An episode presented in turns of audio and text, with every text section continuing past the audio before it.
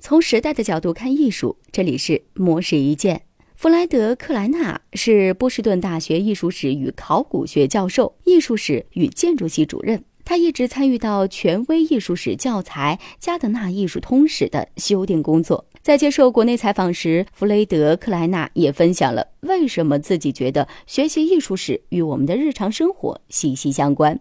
克莱纳认为，我们正生活在一个每个人都通过观看而非阅读来获取信息的世界当中。大家已经习惯地从视频、电视、网络上获取各种信息，所以更需要理解视觉语言。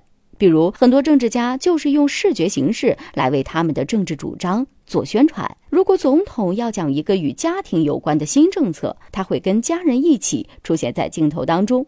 如果他要发动战争宣扬，则是跟士兵一起出镜。因此，克莱纳表示，艺术本身是一种视觉形式，而学习艺术史则能够帮助人们更好地解读生活中的图像。此外，克莱纳还表示，很多人可能觉得艺术家的状态就是穿 T 恤和牛仔裤，每天起床之后去星巴克点杯咖啡，然后思考自己要创作什么。实则不然。艺术家在大部分的时间里，还是在为其他人创造、为政府工作。即使是在过往的历史当中，艺术家也是在为皇室成员、贵族等各种人士提供服务的。所以，通过学习艺术史，人们也会更了解每个时代的生活面貌。简而言之，克莱纳认为，学习艺术史能够帮助人们更好地解读生活当中的图像，了解每个时代的生活面貌。